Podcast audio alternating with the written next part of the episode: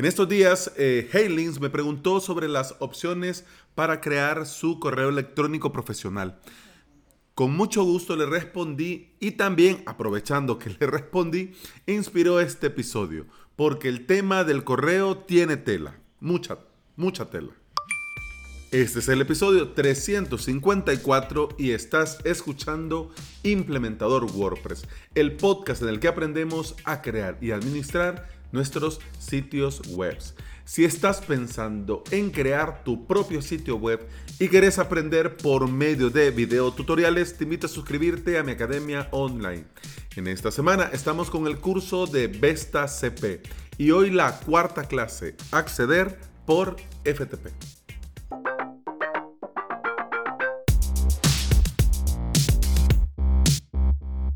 Hace mucho tiempo ya, en el episodio, en el lejano episodio número 44, reflexionábamos sobre si crearnos un servidor de correo electrónico o eh, utilizar servicios especializados. Yo te voy a dar un consejo.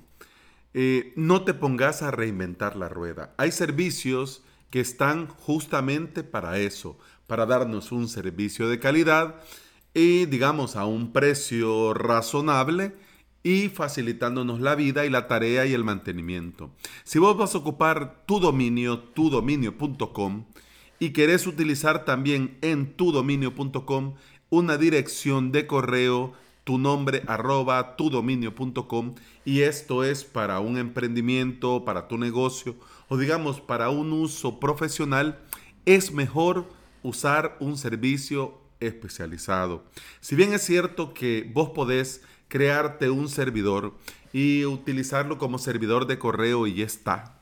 Claro, te va a salir mucho más barato, pero vas a tener que invertirle tiempo. Y como tiempo no lo venden a la vuelta de la esquina, yo te recomiendo que externalices el problema, te quites ese lío y contrates un servicio especializado.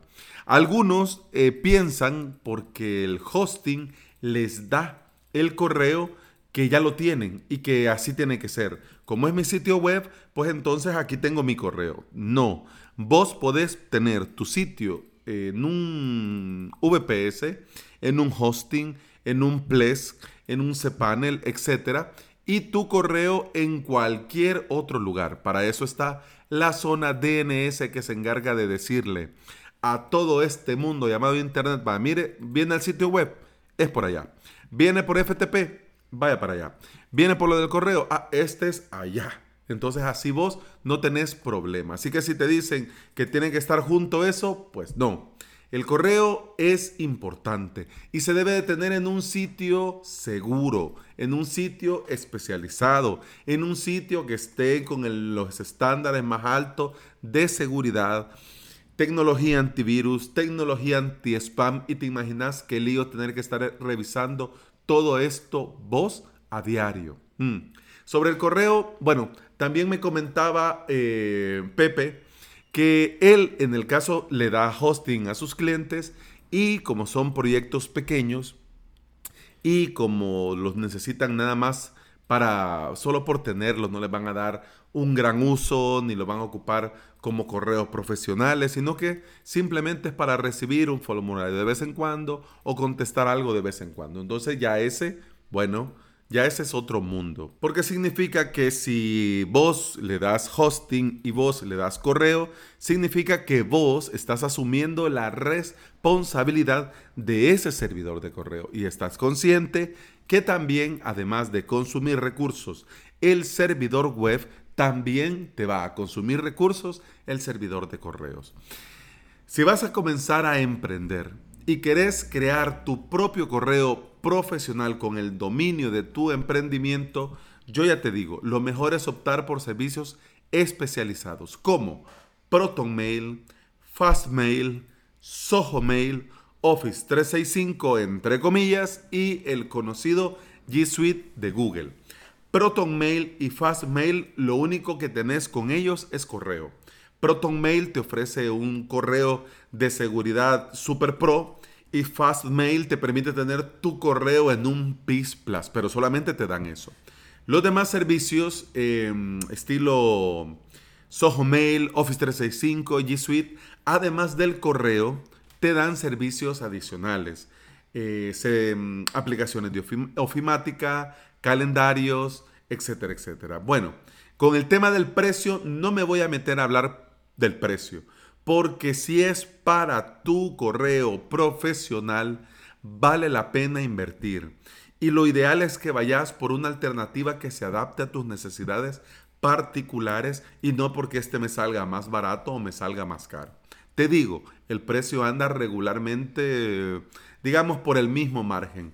Lo que sí es que, por ejemplo, Soho Mail te da la opción de probar hasta con cinco cuentas de correo. Tienes cierta restricción con el tema del espacio y todo esto, pero si lo vas a ocupar única y exclusivamente para el correo, para comenzar, pues estaría bien. ¿Qué sucede con Soho Mail? Sucede que es un poco lioso se han empeñado, no sé, pues, o seré yo que ya estoy un poco más habituado a mi aplicación de correo, pero cuando entro a Soho Mail me da la impresión que quieren ponerlo todo en una sola ventana. Y eso al principio, bueno, se siente caótico. Pero si vas a ocupar tu correo en una aplicación de correo, pues entonces no tendrías mayor problema si este correo te lo envían desde Google, desde Office o desde el propio Soho, no tendrías problema.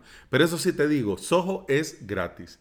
Si estás dentro del ecosistema de Google, bueno, y te sentís cómodo usando las aplicaciones de Google, los documentos de Google, las hojas de Google, etcétera, pues bueno, sin duda alguna G Suite es tu mejor opción. Pero si sos usuario de Office y utilizas OneDrive, te convendría utilizar Office 365 porque dentro de la cuenta familia, que ya sabes que tenés em, Office para vos y para miembros de tu familia, etcétera, etcétera, pues te puede venir bien. ¿Cuál es el detalle? Que Office 365, de momento, este correo personalizado solo funciona contratándolo con GoDaddy. Es decir, vos tenés tu Office 365, tu cuenta familiar, tu cuenta individual y vos eh, vas a Outlook y te sale la, la, opción de Premium, le das a Premium y ahí tenés un botón que dice utilizar eh, dominio personalizado. Cuando le das, te abre una ventana que te dice adquirir el dominio en GoDaddy o cancelar. Es decir, vos no podés de momento configurarlo por vos mismo, así como haces con G Suite con Soho Mail o con los demás. Entonces, esto es un problema. Eso es un problema porque si ya tenés el dominio contratado en otro sitio, tener que contratarlo solamente con GoDaddy solo por esto, pues bueno, es un lío. Sea la opción que sea, yo solo quiero sugerirte varias cosas. Primero, si te decantás por el lado de G Suite, contratás eh, G Suite Basic y montás ahí tu correo eh, profesional, yo no te recomiendo que con esa cuenta de Google, de correo de G Suite, de correo profesional, te vayas a crear eh, y anotar y dar de alta en los demás servicios de Google. Google Analytics, Google Ads, el propio YouTube. No te lo recomiendo. Para comenzar, porque en el tema de YouTube Em, al creártelo con tu cuenta G Suite vas a tener ciertas limitaciones por el simple hecho que es una cuenta de G Suite Basic. Bueno, claro, si quieres pagar casi 10 dólares por, la, por el G Suite Business ya es cosa tuya. Pero si vas comenzando con la Basic, bastaría. Pero Google hace ciertas cosas raras y entre ellas mm, restringirte para poder crear ciertas cosas. Además, es una cuenta, digamos, individual, personal, ese canal de YouTube. Así que no vas a poder eh, añadir administradores ni gente hasta que la cambies a una cuenta de marca. Que es lo que me acaba de pasar a mí y te digo que es un lío. Es un lío. Y lo peor de todo es que cuando haces este cambio de una personal a una cuenta de marca dentro de YouTube, te borra, bueno, te deshabilita, se te eliminan todos los comentarios. Así que es un mal rato, se puede hacer, sí, puede ya quitar esta cuenta de G Suite, pero es un lío. ¿Por qué te digo esto? Bueno, porque hoy estás en G Suite, puede ser que mañana decidas cambiar de sitio. Entonces que estés amarrado a seguir pagando G Suite porque con ese correo tenés tu cuenta de Google, tu cuenta de AdWords, tu cuenta de Analytics, etcétera, etcétera, pues no tiene mucho sentido. A la larga eh, es mejor no ligar todo a esa cuenta Porque el día que querrás cambiar, lo, te vas y ya está. En cambio, si tenés servicios vinculados, ya te va a costar y algunos no te van a dejar cambiar la cuenta. Tal vez puedes agregar otras con otro tipo de roles, pero siempre va a depender de la cuenta que ya no es de Google porque quizás te fuiste a otro lado.